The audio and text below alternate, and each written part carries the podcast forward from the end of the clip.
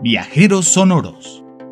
Un recorrido a través de sucesos históricos de la humanidad.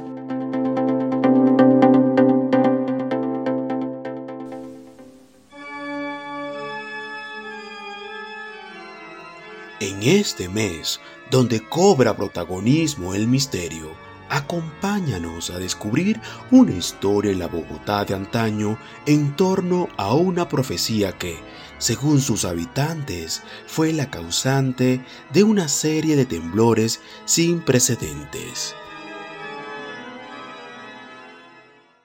In nomine Patris et Filii et Spiritus Sancti.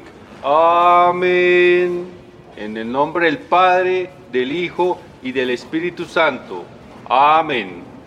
Dichoso el pueblo que el Señor escogió como heredad.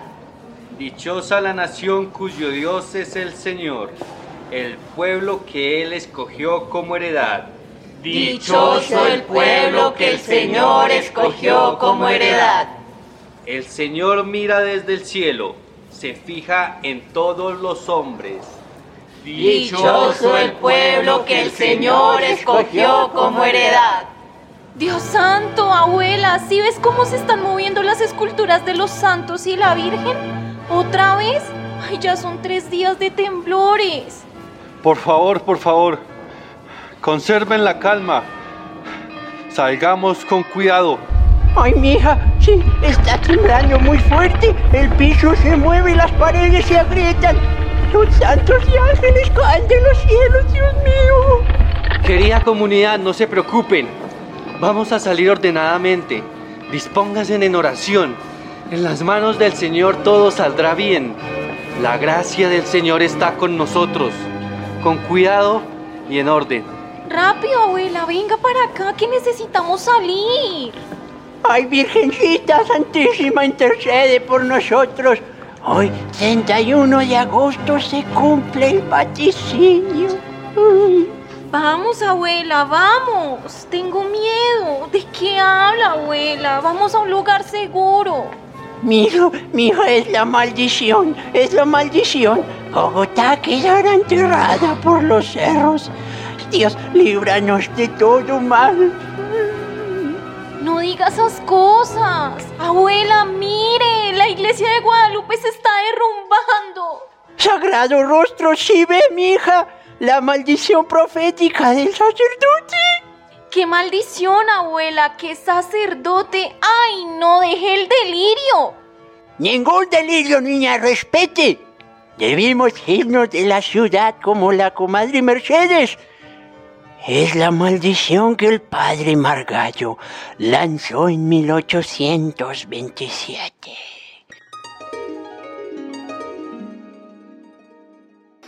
Es la maldición que el padre Margallo lanzó en el año 1827. Buenas tardes, profe. ¿Qué está leyendo? Hola, buenas tardes. ¿Cómo estás? Estoy leyendo una crónica sobre una maldición que ocurrió muy cerca de aquí. Uy, una maldición. Uy, qué miedo. Mire que yo voy con mi hermanita a una biblioteca que queda en un parque como este. También tiene una P gigante cerca de mi casa en el barrio Perdomo. Vamos seguido. Jacinto nos lee muchos libros y hacemos actividades y leemos solitos también. Uy, qué bien, pequeño Agustín. Son los paraderos para libros para parques y están ubicados en muchos parques de Bogotá. Profe, profe, queremos escuchar una historia de miedo, como la que estaba leyendo hace un rato. Bueno, chicos, aprovechando que llegaron las y los compañeritos de siempre para la actividad de hoy, comencemos.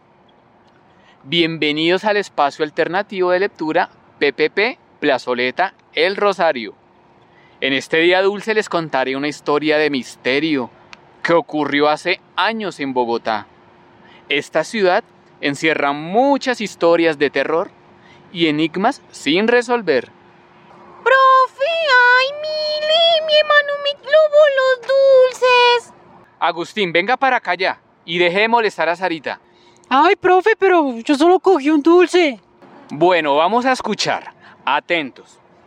El inicio de esta historia, protagonizada por muerte y el asesinato, ocurrió en la Bogotá de 1827, hace muchísimos años, cuando Bogotá ni siquiera se llamaba Bogotá, sino Santa Fe de Bogotá.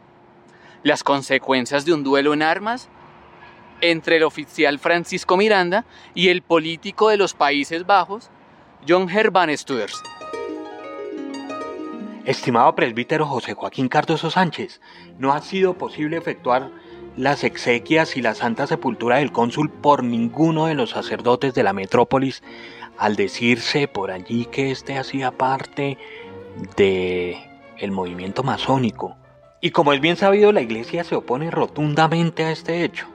Habiéndolo puesto al tanto, le pido efectúe de manera urgente dichos oficios religiosos.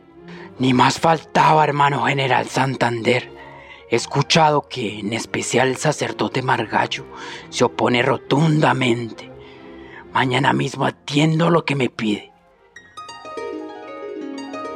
Ocurridos los hechos, niños y niñas, el sacerdote de la iglesia de las Nieves, Francisco Margallo y Duquense, se enfureció muchísimo y adivinen, lanzó una maldición sobre Bogotá. Se llenó de rabia y se transformó en un profeta enseguecido por la profanación de la masonería en la iglesia, de los oscuros secretos del poder estatal.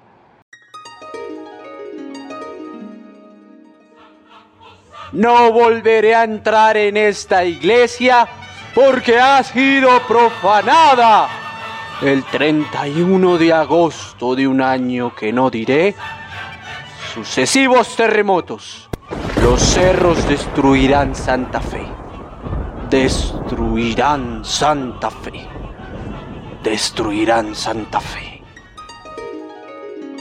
Uy, qué escalofríos. Espero no estar en Bogotá ningún 31 de agosto. Vaya uno a quedar enterrado vivo como un zombie. Uy, sí, qué nervios que se mueva el piso y se caigan las casas. Bogotá ha padecido muchos terremotos, sin embargo, los continuos sismos del año 1917 en menos de una semana causaron el mayor pánico y destrucción. Más de 300 edificaciones entre iglesias, edificios públicos y viviendas resultaron averiadas en los barrios Las Cruces, San Bernardo, Santa Inés, Liébano, actual Parque Tercer Milenio y Chapinero así como la Catedral Primada, Monserrate, la Iglesia de las Nieves, la Candelaria y la de Lourdes. También el Capitolio, el Palacio de Nariño, los hospitales de San Juan de Dios y la Misericordia fueron algunas de las construcciones más damnificadas. Te invitamos a conocer más sobre este y otros acontecimientos de la capital colombiana consultando a www.biblored.go.com. Voces: Jason Rojas, Wilson Cruz, Livingston Rojas, Ramiro Calixto y María Fernanda Valero, mediadores de lectura. Fabio Ariza, auxiliar de biblioteca, y Arnulfo Ariza, coordinador de la Biblioteca Pública Perdomo Soledad Lamprea.